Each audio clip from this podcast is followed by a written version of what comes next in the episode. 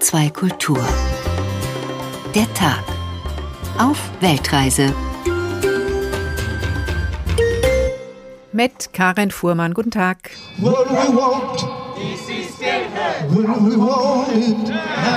Was wollen wir? DC soll ein Bundesstaat werden. Wann wollen wir das? Jetzt!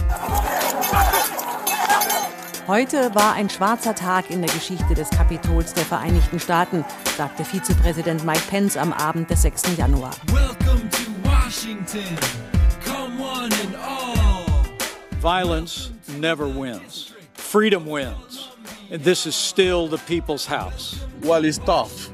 Es ist hart. Man muss sich um so vieles kümmern. So viele Rechnungen, die Hypothek abbezahlen, die Kinder ernähren. Das ist unglaublich schwer. 20 Millionen Amerikaner haben während der Pandemie ihren Job verloren. Gleichzeitig haben 650 Milliardäre ihr Guthaben auf über eine Billion Dollar steigern können. Die Stadt ist grandios geplant. Alles ist sehr gut durchdacht. Die Stadtplaner wollten nicht nur eine Regierungsstadt bauen, sie wollten, dass die Menschen nach Washington kommen und die Stadt genießen. Welcome to Washington. Was für ein aufregendes Jahr für die Menschen in den USA. Ein schmutziger Wahlkampf gefolgt von einer Nachwahlzeit mit noch nie dagewesenem respektlosen Verhalten des unterlegenen Gegenkandidaten. Ex-Präsident Donald Trump machte nicht nur Stimmung mit seinem Gerede von einer, Zitat, gestohlenen Wahl. Ihm wird auch eine unrühmliche Rolle beim Sturm auf das Kapitol am 6. Januar dieses Jahres zugeschrieben. Ein enthemmter Mob, bewaffnet und mit rechtsextremen Symbolen versehen, bricht in das amerikanische amerikanische Parlament ein, das wohl berühmteste Bauwerk der demokratischen Welt. Diese Attacke ist Zeugnis eines gespaltenen Landes. Und so hat der im Januar vereidigte neue Präsident Joe Biden viel zu tun und startete mit der Absichtserklärung, das Land zu einen. Was ist bis jetzt daraus geworden? Die Politik seines Amtsvorgängers wirkt nach, national und international, und die Corona-Pandemie hat die USA schwer getroffen. Die große US-amerikanische Politik ist natürlich Thema bei unserem heutigen Weltreiseausflug nach Washington, bei dem uns Arthur Landwehr, einer der Korrespondenten des ARD-Studios Washington, begleitet, der schon zum zweiten Mal in Washington lebt und arbeitet. Bei seinem letzten Aufenthalt in Washington erlebte er unter anderem den Anschlag vom 11. September 2001 als Korrespondent mit und hat auch deswegen einen besonderen Blick auf Washington und die USA. Die Korrespondenten im ARD-Studio in Washington sind allerdings nicht nur für das zuständig, was in der amerikanischen Hauptstadt passiert. Auch davon werden wir in der nächsten Stunde profitieren. Jule Keppel zum Beispiel hat sich auf ihrer Recherchereise nach Westen in den Bundesstaat Wyoming begeben, so wie das viele Reisende tun, die sich nach Ranch- und Cowboy-Kultur sehen. Mit diesem Geräusch beginnt der Abend auf der Ranch. Hundert Pferde dicht an dicht klappern am Anwesen vorbei, einen Hügel hinunter. Die Tiere verbringen die Nacht auf der Weide am Fluss. Eine sich windende Staubwolke im Sonnenuntergang ist ihr letzter Gruß an die Gäste. Die meisten sagen, sie fühlen sich wie mitten im Nirgendwo, erzählt Carrie Kilmer. Im Süden des Bundesstaates Wyoming, umgeben von endlosen Prärien und Weideland, liegt ihre Dude Ranch unter dem weiten blauen Himmel und ohne Handynetz. Auf Dude Ranches können Touristen den Cowboy-Alltag erleben. Wer will, packt mit an, repariert Zäune, striegelt Pferde, hilft beim Viehtrieb. It's a very wholesome experience. They get a connection to nature and to horses like they haven't experienced in a really long time. Es ist eine sehr heilsame Erfahrung. Die Gäste bekommen eine Verbindung zur Natur und zu Pferden, die sie schon lange nicht mehr erlebt haben, sagt die Managerin von der V-Bar Ranch. Hier übernachten die Touristen in Holzhütten an einem Bach. Um Fische zu fangen, kann man die Angel direkt von der Terrasse auswerfen. Bereits seit Generationen ist bekannt, dass Ferien auf einer Ranch erholsam sind. Ende des 19., Anfang des 20. Jahrhunderts besuchten die Menschen von der Ostküste ihre Bekannten tief im Westen der USA. And at that time they would stay for a month at a time or more and they would just help out on the ranch with whatever chores had to be done. Damals sind die Leute einen Monat oder länger geblieben, haben auf der Ranch bei den Dingen geholfen, die zu tun waren, erklärt Carrie. Einer der ersten Fans vom Urlaub im Wilden Westen war Teddy Roosevelt. Er soll vom Jagen, Fischen und Reiten gar nicht genug bekommen haben. In den Anfangsjahren war es eine Beleidigung für die Gastfreundschaft der Cowboys, wenn Zugereiste für den Aufenthalt bezahlen wollten. Das hat sich schnell geändert, denn die Viehwirtschaft brachte nicht mehr genug ein und das zusätzliche Essen und der Alkohol waren teuer. Then it grew into a business for a lot of people. Die Dude Ranch wurde für viele Leute zu einem Geschäft, sagt die Ranchbesitzerin Carrie. Sie verlangt für eine Übernachtung pro Person umgerechnet 400 Euro. 90 Kilometer weiter ins nächste Tal reisen die Luxusurlauber zur Fünf-Sterne-Ranch. In der Lodge stehen Ledersofas um den Kamin. Es gibt einen Billardtisch, daneben den Bartresen mit ausgestopftem Lux und an der Wand eine fast deckenhohe Vitrine mit Gewehren. Zum Anwesen gehört ein Schießstand und eine Jurte für Yogaübungen. Zwischen 800 und 1300 Euro kostet eine Nacht für majestätische Schönheit, reiche Geschichte und raue Opulenz im Herzen des wahren amerikanischen Westens. Damit wirbt die Edelranch. Das hat kaum noch etwas mit dem zu tun, was Paige Lambert sucht. Die Autorin hat einen Rocky Mountain Bestseller geschrieben und kommt seit 14 Jahren zur kleinen Ranch mit den Holzhäuschen am Bach. Because it's such a wonderful family-owned, traditional um, ranching kind of experience for the guests. Weil es eine so wundervolle familieneigene, traditionell ranchige Erfahrung für die Gäste sei, erklärt die Schriftstellerin im bunt bestickten Western-Jeanshemd mit einem Cowboy-Strohhut auf dem Kopf. Für sie ist die Dude Ranch auch ohne Yoga-Jurte pure Meditation. Smell the grasses, feel the wind on your face, feel the sun. Be here now in this moment. Riech die Gräser, fühl den Wind auf deinem Gesicht, fühl die Sonne, sei jetzt hier in diesem Moment. Das spürt die Ranch-Urlauberin im Sattel, wenn ein Pferd sie in die unbegrenzte Weite trägt. Ranch und Cowboy geht also wieder in der unbegrenzten Weite. Arthur Landwehr ist heute unser Reisebegleiter, Korrespondent in der Hauptstadt der Vereinigten Staaten. Hallo nach Washington.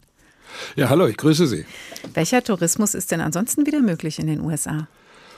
Ja, eigentlich schon wieder fast jeder, bis auf so ein paar Schwierigkeiten, die es im Augenblick noch gibt. Aber kann man wirklich so gut wie überall hinreisen? Die Beschränkungen sind auch nicht mehr so groß. Also Fliegen geht, mit dem Auto kann man fahren. Das einzige Problem im Moment sind die Hotels, die einfach überbucht sind und die Hotels haben zu wenig Personal. Das gleiche gilt für die Restaurants, vor allen Dingen eben jetzt während der Hauptsaison in den Haupttouristengebieten. Und ein ganz großes Problem sind im Moment die Mietwagen. Davon gibt es viel zu wenige. Die Firmen haben ihre Wagen abgestoßen während der Pandemie und jetzt können sie keine nachkaufen, weil der Markt leer ist. Aber mal abgesehen davon kann man wirklich wieder überall hinreisen und äh, gerade diese Gebiete im Westen, also der Yellowstone Park, das ist im Norden, Norden nördlich von äh, Wyoming, was Jule Keppel ja gerade geschildert hat, absolut voll. Da bekommen sie weder einen Campingplatz noch ein Hotel im mhm. Augenblick und äh, in, an anderen Stellen sind Hotels, die zu bekommen sind, extrem teuer.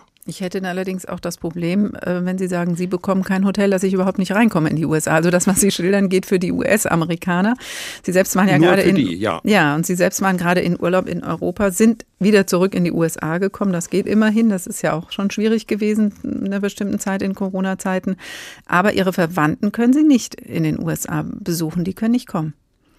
Das ist so. Und äh, dieses, äh, diese Einreisebeschränkung wird wohl auch noch auf absehbare Zeit bleiben. Es gab sogar einen Vorstoß der deutschen Kanzlerin Angela Merkel, als sie hier in Washington war vor ein paar Wochen, dass sie mit Joe Biden darüber gesprochen hat, diesen, diese Einschränkungen doch aufzulösen, weil vor allen Dingen die deutsche Industrie ein Rieseninteresse daran hat, ihre Mitarbeiterinnen und Mitarbeiter, die sie hier dringend brauchen, aus Deutschland herzubringen. Das gilt aber für alle Europäer, nicht nur für die Deutschen. Wir Journalisten dürfen jeweils mit einer Ausnahmegenehmigung hin und her reisen, aber wer solch eine außer, außergewöhnliche Genehmigung nicht hat, und das sind eben die aller, allermeisten, können nicht hierher kommen. Und das heißt, äh, für die meisten fällt eben auch ein Urlaub in den USA aus. Für die Tourismusindustrie macht das nicht so viel, weil eben die Amerikaner in diesem Jahr auch nicht wegreisen. Die dürften zwar, aber sie tun es nicht aus Angst und mhm. bleiben deshalb im eigenen Land. In Wyoming, wo wir eben schon waren im Beitrag von Jule Keppel, da sind aber nicht nur Reisende, es gibt auch Amerikaner, die sich dort ganz niederlassen. Superreiche kaufen Villen in Wyoming in der Wildnis mitten in den USA. Was bewegt sie dazu? Das ist mehrere Gründe. Zum einen ist es wirklich wunderschön. Also wenn, wenn man im Westen von Wyoming ist. Der Osten von Wyoming ist ein bisschen mehr wie Wüste. Aber im Westen entlang der Grand Tetons am Snake River südlich des Yellowstone Parks, das ist einfach traumhaft schön. Und dort gibt es ein paar große Ranches, die noch zu verkaufen sind.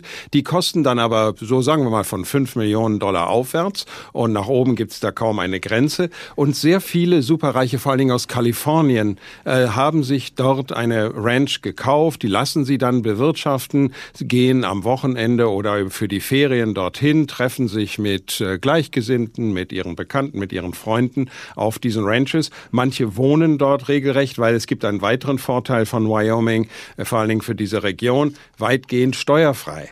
Und das heißt, äh, dort kann man, wenn man sehr viel Geld verdient, sehr viel günstiger leben als beispielsweise im teuren Kalifornien oder noch im noch teureren New York. Das ist das eine, was die amerikanische Gesellschaft spaltet, ähm, arm und reich. Kann man denn auch sagen, die Superreichen haben jetzt weniger gelitten unter den Folgen der Corona-Pandemie? Äh, auf der einen, wenn man äh, sich das medizinisch anschaut, äh, dann ist es so, dass die Superreichen nicht wesentlich weniger gelitten haben als die anderen, aber finanziell haben sie natürlich weniger gelitten. Die Börsen sind geradezu explodiert und wer Geld zur Verfügung hatte, um es anzulegen, der hat sehr viel Geld verdienen können in diesen Monaten. Auf der anderen Seite diejenigen, die ihren Job verloren haben, die teilweise ihre Mieten nicht mehr bezahlen konnten, die sind natürlich die Verlierer dieser Situation. Situation, auch wenn man hier sagen muss, dass die amerikanische Regierung, beginnend schon mit, äh, mit Donald Trump, aber dann fortgesetzt durch Joe Biden, sehr viel Geld zur Unterstützung der Menschen investiert hat. Äh, es gab eine sehr viel höhere Arbeitslosenunterstützung, als das normalerweise der Fall ist in den Vereinigten Staaten. Es gab ein Verbot, äh, Menschen aus ihren Wohnungen herauszuklagen. Auch da also sehr viel Unterstützung durch die Regierung. Aber völlig klar, das Auseinanderdriften von Arm und Reich, das sowieso sehr stark ist in diesem Land, ist durch die Pandemie nochmal verstärkt worden. Und wie ist die aktuelle Situation ähm, in Sachen Corona? Die Zahlen steigen ja wieder. Trifft es alle und auch alle Regionen gleichermaßen? Es betrifft die USA insgesamt schon sehr stark. Einfach mal um so einen Inzidenzwert zu nehmen, der liegt in den USA derzeit bei 240, wenn man das umrechnet auf die deutschen Systeme. Aber es gibt eben bestimmte Bundesstaaten, die fallen völlig raus. Louisiana zum Beispiel, Inzidenz 850. Florida fast äh, 650. Das sind Bundesstaaten und das ist das Auffällige, in denen wenig geimpft wird. Äh, die Ärzte sagen, 98 Prozent der Menschen, die ins Krankenhaus rauskommen jetzt, sind nicht geimpft. Und es gibt Bundesstaaten, die haben eine Impfquote, die liegt zwischen 30 und 40 Prozent. Und erstaunlicherweise und vielleicht auch nicht so, wenn man sich die Geschichte dieses Landes äh, der letzten Monate und Jahre anschaut, hat das große politische Gründe. Die konservativen, republikanisch geprägten Bundesstaaten sind nicht geimpft und die eher demokratischen, liberal geprägten Bundesstaaten sind stark geimpft. Und diesen Unterschied merkt man jetzt plötzlich vor allen Dingen auch in der Art und Weise, wie schnell die Zahlen steigen in Bundesstaaten wie Texas, Florida und vor allen Dingen äh, in Arkansas gibt es jetzt schon keine Betten mehr in den, auf den Intensivstationen. Da befürchten die Ärzte, dass es jetzt in den nächsten Wochen zum Kollaps des äh, medizinischen Systems kommt. Verschiedene Trennlinien gehen durch die USA. Über die politische, die es natürlich auch noch gibt, sprechen wir später noch. Arthur Landwehr im ARD-Studio in Washington. Vielen Dank bis hierhin. Wir sprechen gleich weiter. HR2 der Tag auf Weltreise heute in Washington. Mit dem Taxi durch Washington führt uns die Erzählung von Edward P. Jones, 1951 in Washington geboren und unter anderem mit dem Pulitzer-Preis ausgezeichnet. Von einer erschütternden Nachricht getroffen, bestellt Lydia ein Taxi. Haben Sie ein Taxi bestellt, Lady? Es war ein alter Mann, der vermutlich sein ganzes Leben lang nichts getan hatte, als zu arbeiten. Was hätte dieser alte Mann gesagt, wenn er ihre makellosen Brüste gesehen hätte, die den Strand von Antibes zierten? Haben Sie die ägyptischen Pyramiden gesehen? hatte der nackte Texaner gefragt und den Finger zwischen die Seiten von Ayn Rand gelegt. Ja, sagte sie zu dem alten Mann. Es klang, als habe es einen Todesfall in der Familie gegeben. Es ist für mich. Meine Mutter ist gestorben. Augenblicklich zog er seinen Hut ab und machte das Zeichen des Kreuzes.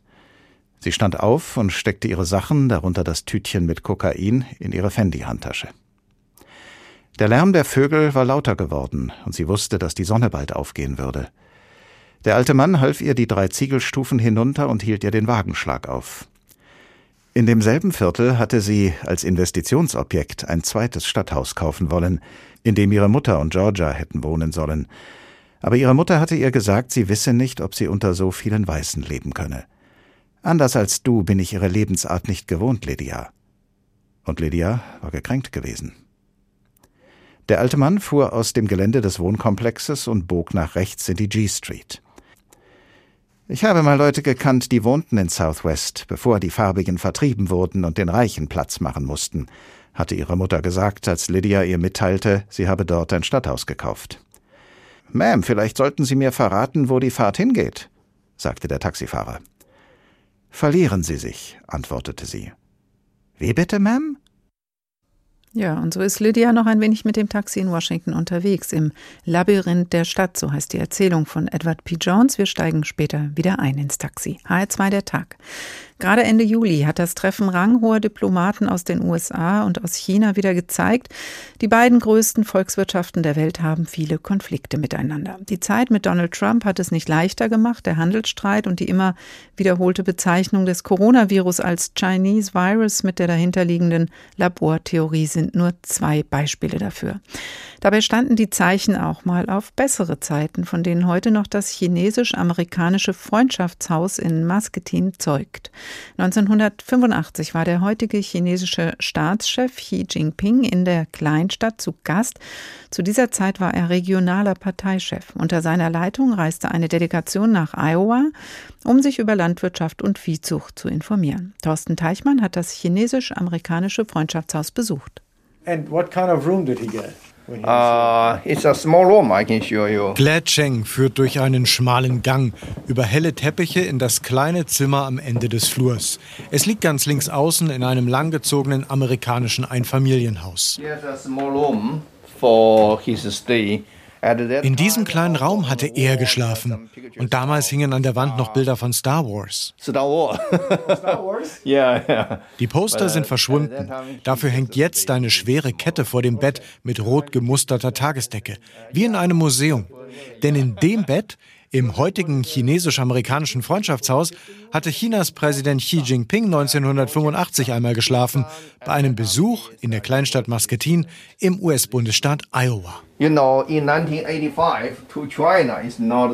Wissen Sie, 1985 war China nicht so wohlhabend. Und damals bemerkte er von dem Fenster aus, wie viele Autos vorbeifahren, um Kinder von der Schule abzuholen. Vom Haus nicht weit entfernt liegt die High School von Muscatine und Glad erklärt, dass es für Präsident Xi damals unvorstellbar gewesen sein muss, dass Eltern ihre Kinder mit dem Auto von der Schule abholen. Und vielleicht hat er gedacht, vielleicht wird es uns in ein paar Jahren auch so gut gehen. Und heute ist es fast so weit. Some years.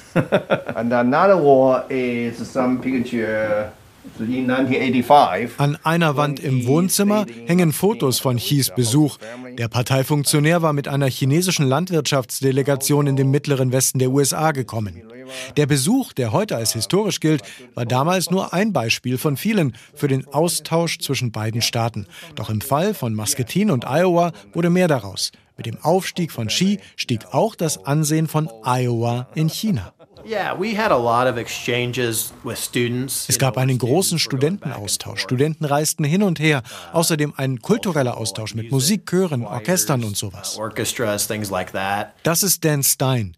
Er ist Chef einer lokalen Gemeinschaftsbank, er hat eine Firma für Prägestempel und gemeinsam mit Glad betreibt Stein eine Import-Export-Agentur, die sich um den Kulturaustausch mit China, weltweiten Handel und Immobilienentwicklung kümmert. Uh, Delegationen, die häufig von der chinesischen Regierungsseite angeführt worden waren, bleiben jetzt aus. Das US-Außenministerium hat neue Regeln erlassen, dass sie ihre Aktivitäten in China offenlegen müssen. Es gibt viel weniger Austausch. Das war im Herbst 2020. Und Dan hatte damals die Hoffnung, dass sich die Situation entspannt mit der Wahl des US-Demokraten Joe Biden zum Präsidenten. Doch Biden hält China mittlerweile auch für den größten Kontrahenten. Wenn die USA nicht in die Gänge kommen, werde China die Vereinigten Staaten überholen, so der Präsident. Anfang Juli hatten die USA weitere chinesische Firmen mit Sanktionen belegt. Der Vorwurf Zwangsarbeit und Überwachung von Menschen in der Provinz Xinjiang. Glad Chen, der als chinesischer Unternehmer 2013 nach Iowa kam, um zu investieren, sagt, er kenne sich mit Politik nicht aus. You know, the first time when we came to Muscatine, I think Muscatine is so ich kam nach Muscatine und dachte, das ist eine interessante Stadt. Die haben gute Beziehungen zur chinesischen Führung. Vielleicht wissen die Menschen viel über China.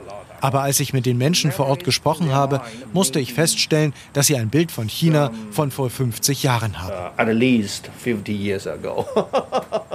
Glad hat das amerikanische Einfamilienhaus, in dem der chinesische Präsident Xi vor 36 Jahren drei Nächte verbracht hat, gekauft und in ein chinesisch-amerikanisches Freundschaftshaus verwandelt. Er hat Millionen in das einzige moderne Vier-Sterne-Hotel der Stadt gesteckt und hofft, wie den Stein, auf bessere Zeiten. Hoffnung im chinesisch-amerikanischen Freundschaftshaus in Muscatine in Iowa. Arthur Landwehr in Washington. Wie berechtigt ist denn diese Hoffnung auf eine Besserung unter dem amerikanischen Präsidenten Joe Biden? Das klang ja durchaus kritisch eben im Bericht von Thorsten Teichmann. Das ist auch kritisch. Also es gibt wenig Hinweise darauf, dass, äh, dass sich da etwas verbessern könnte. Es ist ruhiger geworden. Es ist nicht mehr so aufgeregt, wie das war, als äh, Donald Trump Präsident war und er praktisch jeden Tag über China gesprochen hat.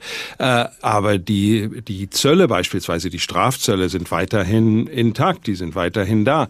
Und, und Joe Biden hat klargemacht, dass es eine Menge Konfliktpunkte gibt. Dazu gehört beispielsweise Schutz des, des geistigen Eigentums Eigentums. Es geht um die Frage, welche Rechte und welche Möglichkeiten haben amerikanische Unternehmen auf dem chinesischen Markt, welche Regeln haben die Chinesen da. Und es geht natürlich um Menschenrechte. Es geht um die Frage der Uiguren zum, Uiguren zum Beispiel.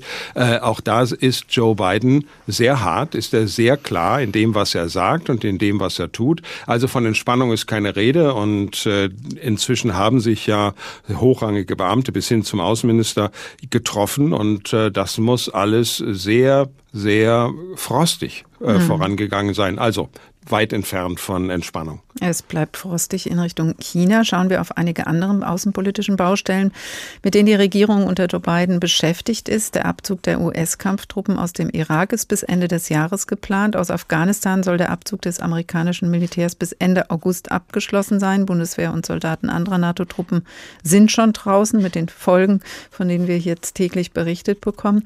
Welche Botschaft ist denn mit diesem Schachzug von Biden verbunden? Heißt das, Mission ist gescheitert? Der Rückzug ist also auch ein Symbol schwindender Macht der USA in der Welt? Na, so weit würde ich nicht gehen, aber es ist äh, zumindest mal ein Zeichen einer eklatanten Fehleinschätzung dessen, was da passiert. Also die Vorstellung, dass man mit den Taliban einen Friedensvertrag aushandeln könnte und dass man dann abzieht und alles wird gut, äh, mit dieser Vorstellung ist man daran gegangen. Das ist jetzt nicht nur Joe Biden, auch das ist etwas, was er zum großen Teil geerbt hat mhm. aus der Vorgängerregierung. Aber man ist jetzt richtig gehend überrascht, was da passiert, hat nicht damit gerechnet und das zeigt eigentlich, äh, wie wenig vorbereitet die USA, so wie viele andere auch sind, auf, auf solche Situationen, äh, wenn mögliche Gegner nicht nach den äh, eigenen und den gemeinsamen Regeln spielen. Mhm, aber es ist für Sie kein Zeichen, dass weiterhin der Kurs ist, USA will nicht mehr Weltpolizei sein? Nein, davon, da, so weit würde ich nicht gehen. Wenn, wenn man sich mal die Geschichte der letzten Präsidenten anschaut, George W. Bush hat noch gesagt, wir sind nicht die Notrufsäule der Welt und äh, so etwas wie Nation Building, also mhm. der Aufbau neuer Systeme kommt für uns alles nicht mehr in Frage. Das war, war immer nur die Rhetorik und sehr schnell ging es dann dahin, dass man sich dann doch eben eingemischt hat. Wir haben diese Situation jetzt unter Joe Biden noch nicht. Es gibt noch nicht das Feld, auf dem er da aktiv sein wird wird. Aber äh, er ist eben auch noch nicht lange Präsident und mhm. fast alle haben irgendwann eingreifen müssen und das werden die USA auch da wieder tun. An einer Stelle hat Joe Biden aber ganz klar gebrochen mit dem, was Trump gemacht hat. Er führte die USA zurück zum Pariser Klimaabkommen und will jetzt auch bis 2030 die Treibhausgasemissionen halbieren. hat sehr ambitionierte Klimaziele verkündet. Ist denn abzusehen, ob das gelingen kann? Er arbeitet zumindest daran und äh, dieses zweite Infrastrukturpaket, das vorgestern Nacht hier im Senat verabschiedet worden ist, aber noch nicht vom Repräsentantenhaus, das äh, setzt sehr viel Geld ein für den, äh, für den Umbau der Wirtschaft hin zu einer klimafreundlicheren Wirtschaft.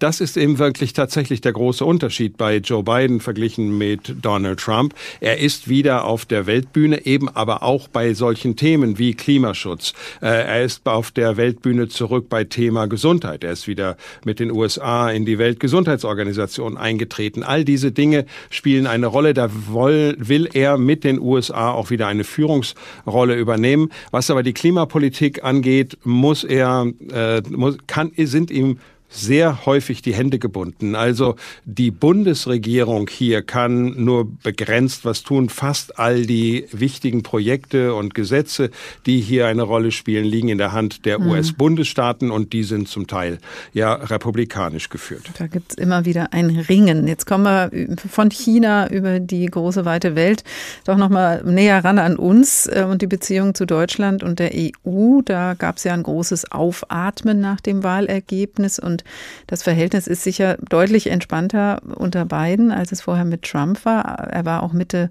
Juni Gast beim EU-Gipfel, aber es gibt trotzdem noch Punkte, wo es knirscht, oder? Ja, eine ganze Menge. Und man darf sich nicht vorstellen, dass Joe Biden jetzt kommt und sagt, was hättet ihr denn gerne und ich liefere euch das. Also so wird es nicht sein, sondern wenn äh, Donald Trump immer gesagt hat, America First, dann gilt das letztendlich auch für Joe Biden, nur sagt er es freundlicher. Und einer der großen Knackpunkte beispielsweise war ja für lange Zeit Nord Stream 2, diese Gaspipeline durch die Ostsee. Da hat er eingelenkt, einfach um mit Deutschland und der deutschen Bundesregierung nicht von Anfang an einen großen Konflikt zu haben, hat aber auch einen großen Preis dafür aufgeworfen, äh, aufgerufen, nämlich die Unterstützung für die Ukraine, ein, ein für die USA sehr strategisch sehr wichtig wichtiger Punkt. Äh, da äh, die US, die Deutschland wird sicherlich amerikanisches Gas kaufen müssen. All diese Dinge spielen da eine große Rolle. Also er hat einen hohen Preis genommen, aber ist immerhin bereit, hier auf Konflikte einzugehen, auf den Konflikt einzugehen und Kompromisse zu suchen, aber weit davon entfernt, Geschenke zu machen. Joe Biden und seine Außenpolitik, Arthur Landwehr. Sie bleiben weiter bei uns. HR2 der Tag auf Weltreise heute in Washington. Lydia sitzt mittlerweile im Taxi in Washington in der Erzählung von Edward P. Jones und teilt noch einmal dem Taxifahrer unmissverständlich ihr Ziel der Fahrt mit. Fahren Sie einfach drauf los. Verlieren Sie sich im Labyrinth der Stadt. Ich bezahle. Ich habe genug Geld. Äh, nein, Ma'am, es ist keine Frage des Geldes. Ich dachte nur, Sie wissen schon, Ihre Mutter. Außerdem, Ma'am, arbeite ich für Capital und es ist mir nicht gestattet, mich zu verfahren. Geben Sie sich Mühe, sagte sie. Geben Sie sich alle Mühe. Sie entnahm ihrer Handtasche zwei 20-Dollar-Scheine, beugte sich vor und legte sie ihm auf den Beifahrersitz. Und je drauf loser Sie fahren, desto besser werden Sie bezahlt. Oder heißt es, je mehr Sie drauf losfahren? Sie wissen ja, Mr. Taxifahrer, es gibt so viele Grammatikregeln, gegen die wir nicht verstoßen dürfen, sagen die Grammatikleute. Ja, Ma'am, ich weiß. Hab davon gehört. Er wusste nicht, was er sonst tun sollte, und so fuhr er weiter. Sie passierten die Gebäude der Bundesregierung an der Seventh Street, dann die National Mall mit ihren Museen. In einem der Museen hatten Weiße ihrem Vater erlaubt, sich seinen Lebensunterhalt als Besenschieber zu verdienen. Und jetzt bezog sie in einem Jahr mehr Gehalt, als ihre Eltern ihr ganzes Leben lang verdient hatten. Bald würde sie in ihrem Leben einen Punkt erreichen, da sie mehr verdienen würde als ihre Vorfahren, alle ihre Vorfahren zusammengenommen, bis hin zu Eva. An der New York Avenue bog er nach rechts ab, dann nach links in die Fifth Street. Er hielt es für möglich, dass sie woanders geboren war, dass sie sich in Washington nicht auskannte und bis auf das, was bei den weißen Bundesenklave hieß, keine einzige Straße kannte. Doch tatsächlich wurde ihr die Gegend immer vertrauter, je weiter er nach Norden fuhr. Wohin fährt man, wenn man sich verfahren soll? Wo Lydia und der Taxifahrer noch landen, davon später. Was ist eigentlich ein Banjo? Eine Gitarre? Nein, aber ja, ein Zupfinstrument, genannt auch Langhalslaute. Es ist aber auch ein Instrument, in dem sich die amerikanische Geschichte widerspiegelt, ebenso wie in der Musik, die für das Banjo taugt. Sebastian Hesse hat Jake Blount getroffen, der ihm und uns erklärt, was die Tradition dieses Instrumentes besonders für Afroamerikaner bedeuten kann.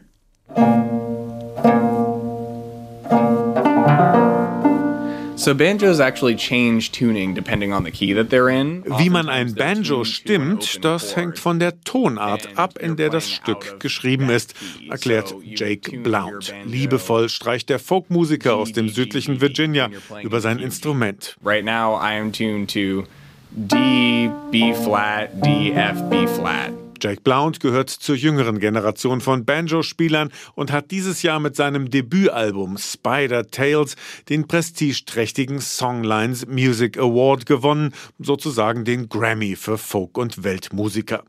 Der 26-jährige Afroamerikaner hatte mit Rockgitarre angefangen, fühlte sich dann aber angezogen von dem Traditionsinstrument, dessen Geschichte so viel mit der seiner eigenen Familie zu tun hat. This is where the banjo comes from, that it is descended from these African instruments. Das Banjo ist direkter Nachfahre afrikanischer Instrumente, so erzählt es Jake Blount auf jedem seiner Konzerte. Die Art, es zu zupfen, der Clawhammer-Stil, ist heute noch in Afrika gebräuchlich. Die Saiten mit dem Daumen und dem Mittelfinger nach unten anschlagen, das nennt sich Clawhammer im Gegensatz zur späteren an der Gitarre orientierten Spielweise. Das Banjo gehört zur Familie der Langhalslauten. Sein Korpus besteht aus einem runden Schichtholzrahmen, der mit einer Membran aus Fell oder aus Kunststoff bespannt ist. In seiner heutigen Form entwickelt wurde es von westafrikanischen Sklaven, die nach Amerika verschifft wurden.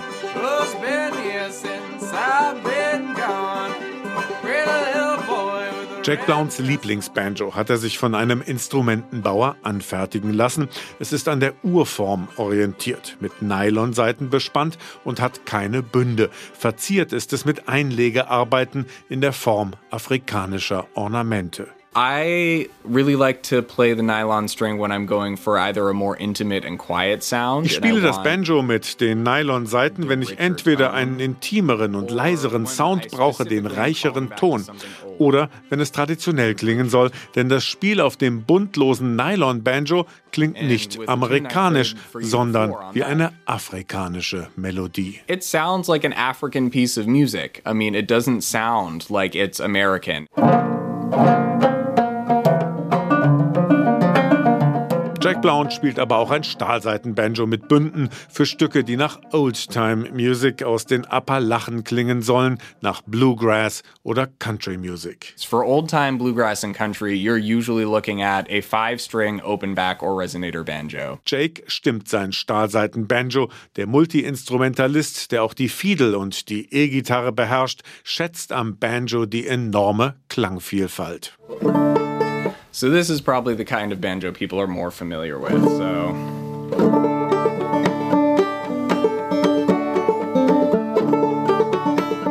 Dieser Banjo-Klang ist für viele sicher vertrauter, sagt er. Jacks Konzerte sind immer auch kleine musikhistorische Abhandlungen. Das afrikanische Erbe, gerade in Musikstilen, die als ländlich, weiß und europäisch wahrgenommen werden, zu betonen, findet er ungeheuer wichtig, dass das Klangspektrum des Banjos so viel weiter ist, als es gemeinhin wahrgenommen wird, liegt einmal mehr an seiner Historie. When people were brought to the Americas, they would have had memories of Die Banjo-Spieler, die in die Amerikas verschleppt wurden, hatten nichts als Erinnerungen an die traditionellen Spieltechniken dabei. Das hat sich dann weiterentwickelt, speziell da, wo Musik mit anglo-keltischen Wurzeln gespielt wurde. Bluegrass beispielsweise. Dass sich im Banjo-Spiel von heute so viele unterschiedliche Traditionen aus unterschiedlichen Weltregionen verschmolzen haben, macht es eigentlich zum amerikanischsten aller Instrumente.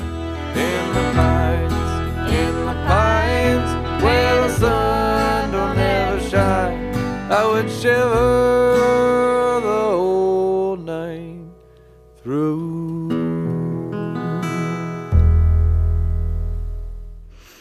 Banjo und der dazugehörigen Musik verschmelzen unterschiedliche Einflüsse, ganz wie in der amerikanischen Gesellschaft. Arthur Landwehr, noch immer live zugeschaltet aus dem ARD-Studio in Washington, hier in HR2 der Tag.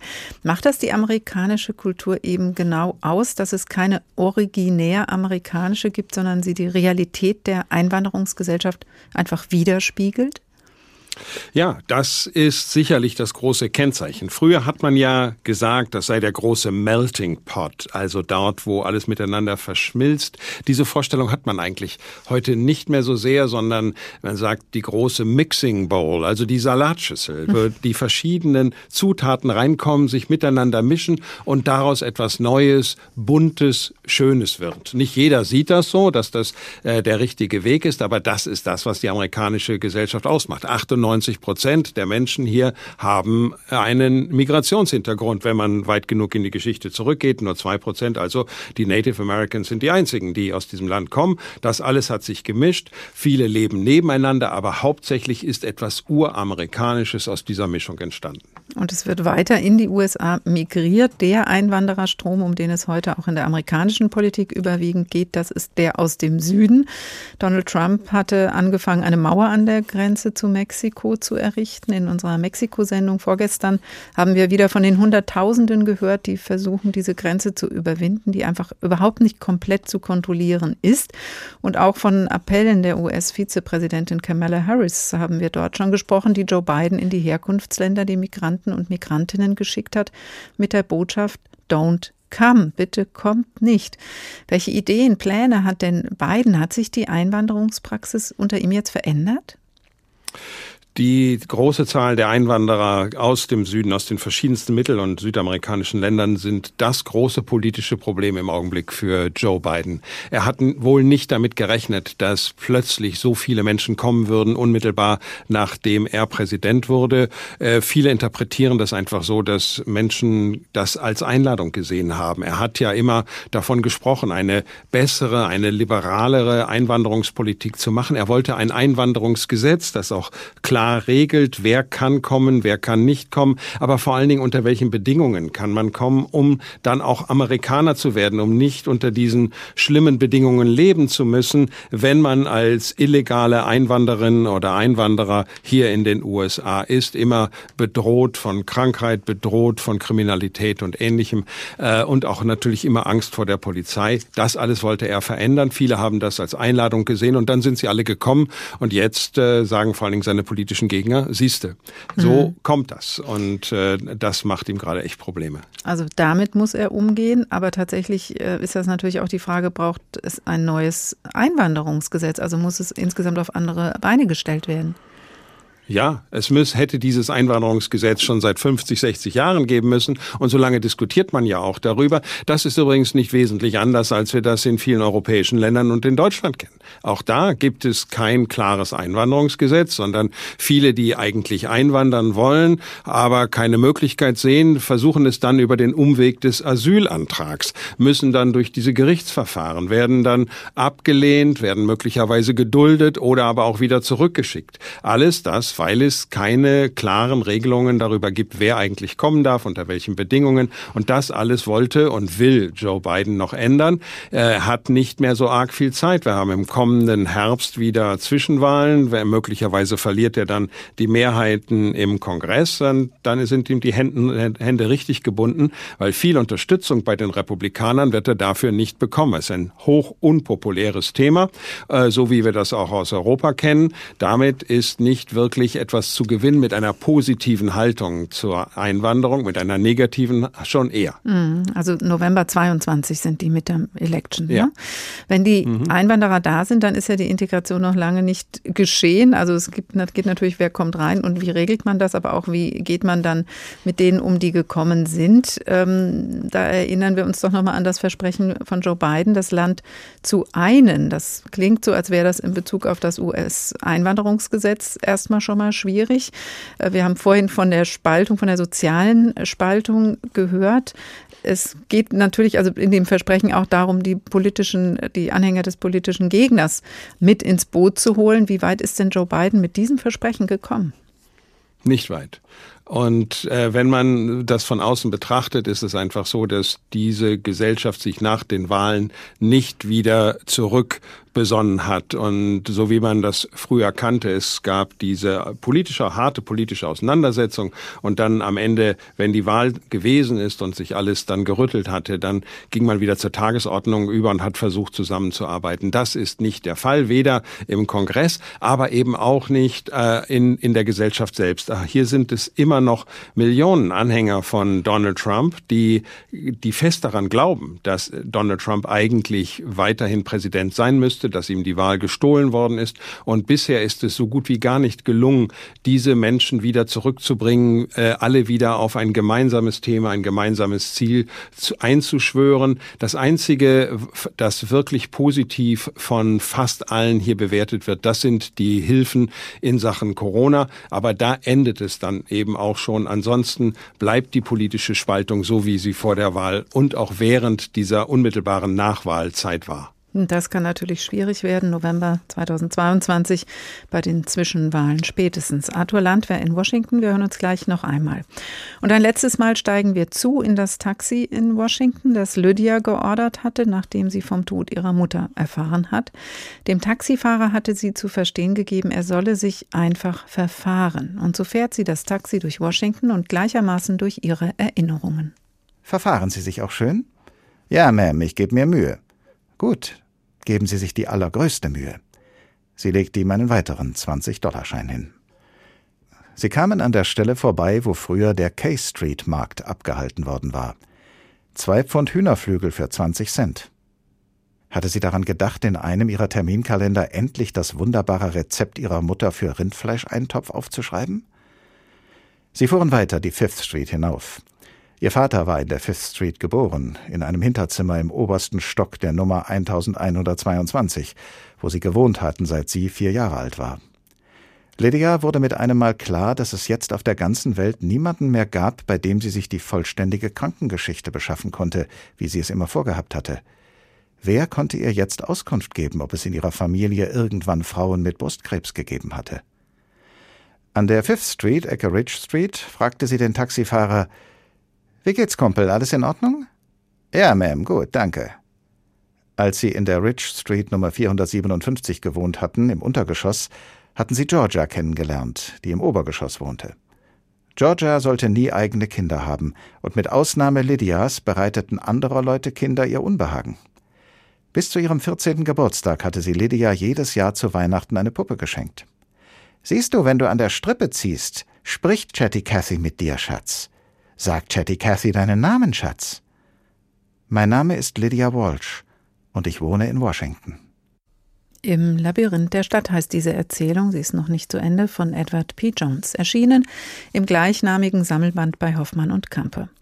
Washington ist die Hauptstadt der United States of America. Die Vereinigten Staaten von Amerika sind eine föderale Republik.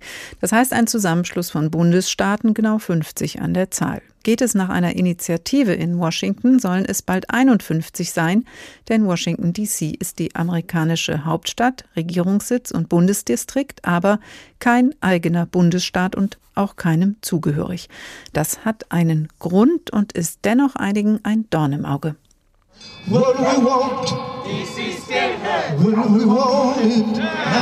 Was wollen wir? DC soll ein Bundesstaat werden. Wann wollen wir das? Jetzt singen Joe Blunt und Joe Coleman, zwei Soul-Legenden aus Washington, zusammen mit einer Handvoll Demonstranten. Hupt für den Bundesstaat steht sinngemäß auf den Schildern, die sie Ende März in den morgendlichen Verkehr halten. Nicht nur hier, sondern zur gleichen Zeit auch an anderen Stellen der Stadt.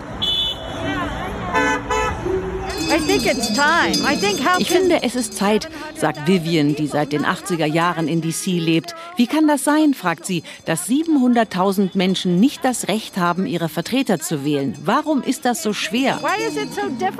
Zum einen, weil es in der Verfassung steht. Washington, DC wurde von den Gründervätern vor über 200 Jahren bewusst klein gedacht. Die Hauptstadt der USA ist nur ein District, kein Bundesstaat. Sie untersteht ausdrücklich dem Kongress. Praktisch bedeutet das, ihre Bürger dürfen den Präsidenten wählen, aber sie haben zum Beispiel keine gewählten Vertreter im Senat. Bürgermeisterin Muriel Bowser findet das unverständlich. Wir zahlen mehr an Bundessteuern als 22 andere Staaten, sagte Bowser im Frühjahr in einer Anhörung im Abgeordnetenhaus. Washington sei gut in der Lage, sich selbst zu regieren, behaupten Bowser und andere Aktivisten seit Jahrzehnten. Vor allem aber sagen sie, das Wahlrecht ist ein Grundrecht, das den über 700.000 Washingtonians verweigert werde. Die Gegner verweisen vor allem auf die Verfassung, haben aber auch ganz praktische Argumente. DC would be the only state DC wäre der einzige Staat ohne Flughafen, ohne Autohändler, ohne Hauptstadt und ohne Müllhalde. Without a city, so Jody Heiss, ein Republikaner, in einer Anhörung. Das mit dem Autohändler stimmt übrigens nicht. Wirklich wichtig ist das hier. In 2020, 92.2 percent of DC votes went to the Democrat candidate. Im Jahr 2020 sind 92,2 Prozent der Stimmen aus DC an den demokratischen Kandidaten gegangen, sagt Senator Ron Johnson von den Republikanern. Kein Präsidentschaftskandidat der Republikaner hatte in den vergangenen Jahrzehnten auch nur den Hauch einer Chance bei den Bürgern der Hauptstadt. Und das bedeutet, würde DC ein Bundesstaat und bekäme zwei eigene Senatoren, so wie die 50 anderen Staaten auch, dann gingen diese Sitze verlässlich an die Demokraten. Für Senator Johnson ist das Ganze also ein blanker Griff nach der Macht. Aber kommt es auch so? Voriges Jahr beschloss das Abgeordnetenhaus zum ersten Mal in der Geschichte mit seiner demokratischen Mehrheit ein entsprechendes Gesetz. Es scheiterte im Senat. Dort haben die Demokraten inzwischen eine hauchdünne Mehrheit, aber längst nicht alle ihrer Senatoren werden das Gesetz unterstützen. Und selbst wenn die Demokraten alle ihre 51 Stimmen zusammen bekämen, könnten die Republikaner das Gesetz noch blockieren. Sie haben auch einen eigenen Vorschlag. DC sollte doch einfach dem Nachbarbundesstaat Maryland eingegliedert werden, meint etwa Senatorin Susan Collins.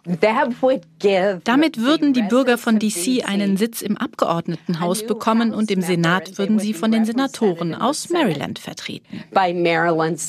Aber damit ginge wohl die Einzigartigkeit der Hauptstadt verloren. Immerhin, Joe Biden, der Präsident, unterstützt die Washingtonians. Und das macht Soul-Sänger Joe Blunt Mut. Wir haben immer noch den Widerstand der Republikaner. Aber seine Stimme, seine Macht dahinter zu haben, ist toll und lange überfällig. It's amazing. It's, yeah, it's long overdue. Washington DC will ein eigener Bundesstaat werden, ein Bericht von Katrin Brandt. Arthur Landwehr in Washington. Geht es denn wirklich um Washington oder ist das Ganze doch eher ein Stellvertretermachtkampf zwischen Demokraten und Republikanern und deswegen unterstützt Biden die Sache?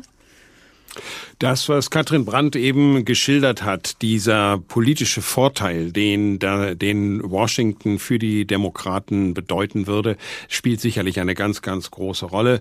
Und äh, ich glaube, dass das der einzige Grund ist, warum Joe Biden das wirklich unterstützt, weil ansonsten ist es so, dass der Kongress einiges an Einfluss hier in der Stadt verlieren würde, die amerikanische Regierung würde einiges an Einfluss verlieren. Äh, da geht es wirklich um die politischen Mehrheiten. Sonst könnte ja vielleicht auch noch, könnten noch mehr Regionen auf die Idee kommen, eigene Bundesstaaten werden zu wollen. Ja, da gibt es natürlich einige. Es gibt ja assoziierte äh, Gebiete. Dazu gehört zum Beispiel Puerto Rico. Die haben äh, auch kein, die haben Wahlrecht, äh, aber eben auch keinen Sitz im Senat. Und auch da gibt es Stimmen und äh, Kräfte, die sagen, wir wollen ein eigener Bundesstaat werden. Das hätte natürlich viele, viele Vorteile, weil dann Geld äh, nach Puerto Rico fließen würde. Es kann, man kann sich noch andere Gebiete vorstellen, die Virgin Islands oder Guam. Alles äh, Gebiete, die den USA assoziiert sind, aber eben keine einzelnen mhm. Bundesstaaten. Und dem will man einen Riegel vorschieben.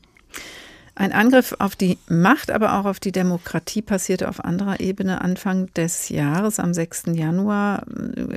Passierten oder gingen Bilder um die Welt, die wirklich erschütternd waren. Der Sturm auf das Kapitol. Es gab kaum Vorwarnungen. Sicherheitskräfte wurden überrannt. Es gab Tote und Verletzte. Jetzt hat der Untersuchungsausschuss die Arbeit aufgenommen. Und die Rolle Trumps ähm, ist bei diesen Unruhen sehr umstritten. Werden jetzt die Hintergründe geklärt werden können? Glauben Sie, dass es wirklich Aufklärung gibt? Also auch dieser Ausschuss ist hochpolitisch. Es begann schon bei der Frage, erstens, gibt es ihn überhaupt? Und es gab sehr viel Widerstand bei den Republikanern diese Vorgänge am 6. Januar überhaupt untersuchen zu lassen.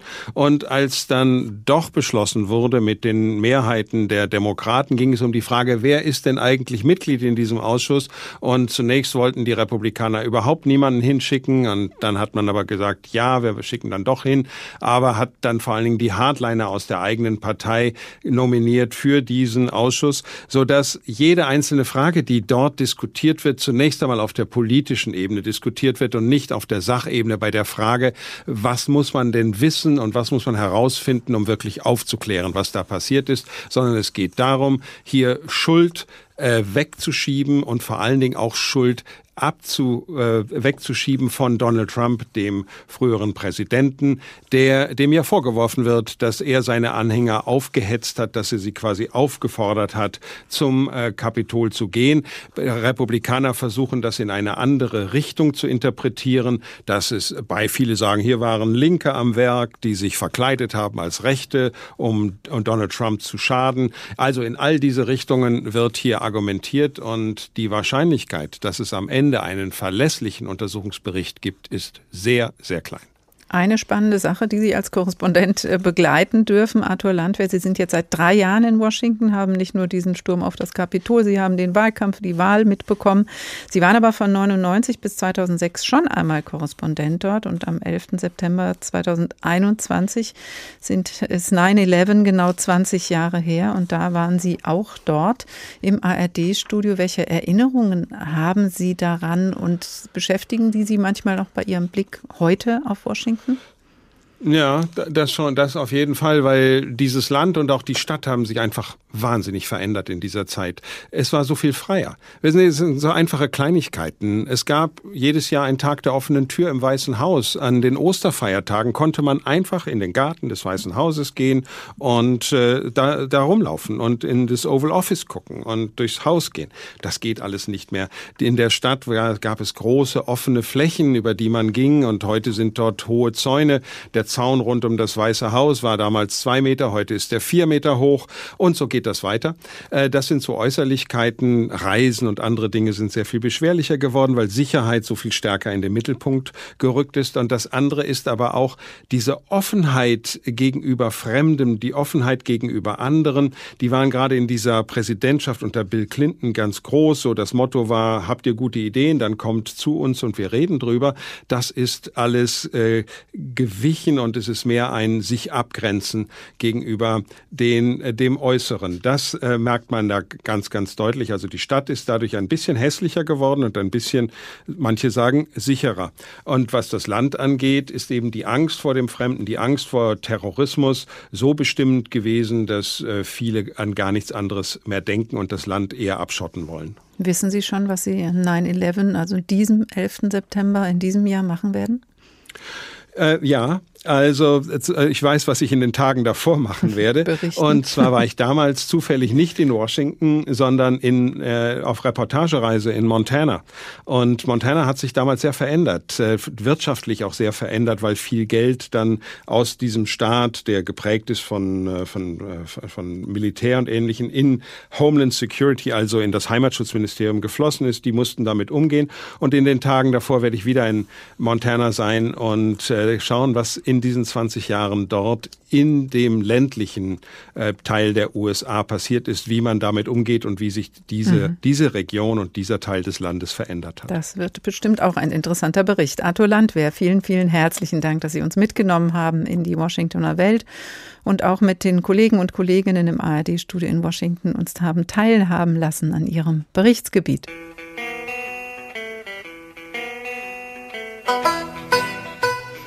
Und das war der Tag für heute. Noch eine Station ziehen wir weiter. Morgen sind wir in Singapur und dann landen wir ab nächster Woche auch schon wieder in heimischen Gefilden. Die Weltreise bleibt aber zum Nachhören unter hr2.de und in der Audiothek alle Folgen als Podcast, auch diese hier über Washington, der Tag HR2.